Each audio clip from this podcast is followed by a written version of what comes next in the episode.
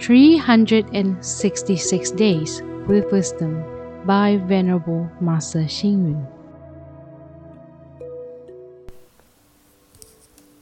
February 18. Be grateful to everything in the world. Be hardworking and live a simple life. Be satisfied with our material things. Be happy when giving charity. The satisfactions and gratitude in our mind is more precious than our treasure. In fact, our mind is our real treasure. If there are people in our mind, then the people are our treasure. If there's a world in our mind, then the world is our treasure. If there's morality and compassion in our mind, then these virtues are our treasure.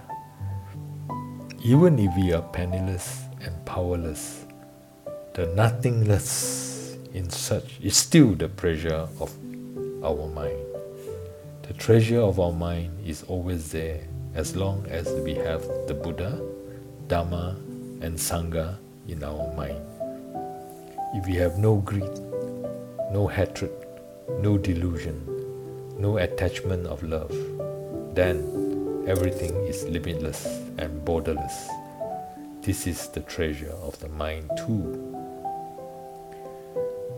There was a man called Yang Zhen in the Han Dynasty.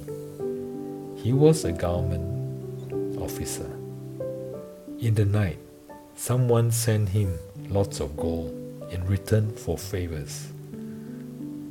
However, Yang Zhen refused to accept the gold. The man then said, That's fine, nobody will know about the gold.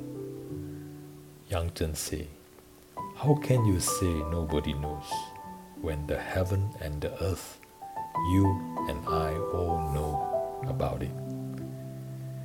A greedy mind can never be satisfied. There's a saying that Though we have bought a thousand acres of good land, we are still powerless and bullied by government officers. Once we become a government officer, we will find that a local officer is nothing when compared to the minister. Once become the prime minister, we are envious of the king. Once we become the king, we want to live forever. All the money and material in the world are limited, but the desire are limitless. No matter how rich a greedy person is, he is still a poor rich man. Only those who understand the true meaning of satisfaction can have a happy life. Only when we live simple and get back to nature can we be considered rich. So, greed is poverty. Only those who are not greedy have rich treasure in their mind. Read, reflect, and act the satisfaction and gratitude in our mind are most precious than our treasure. Please tune in, same time tomorrow as we meet on air.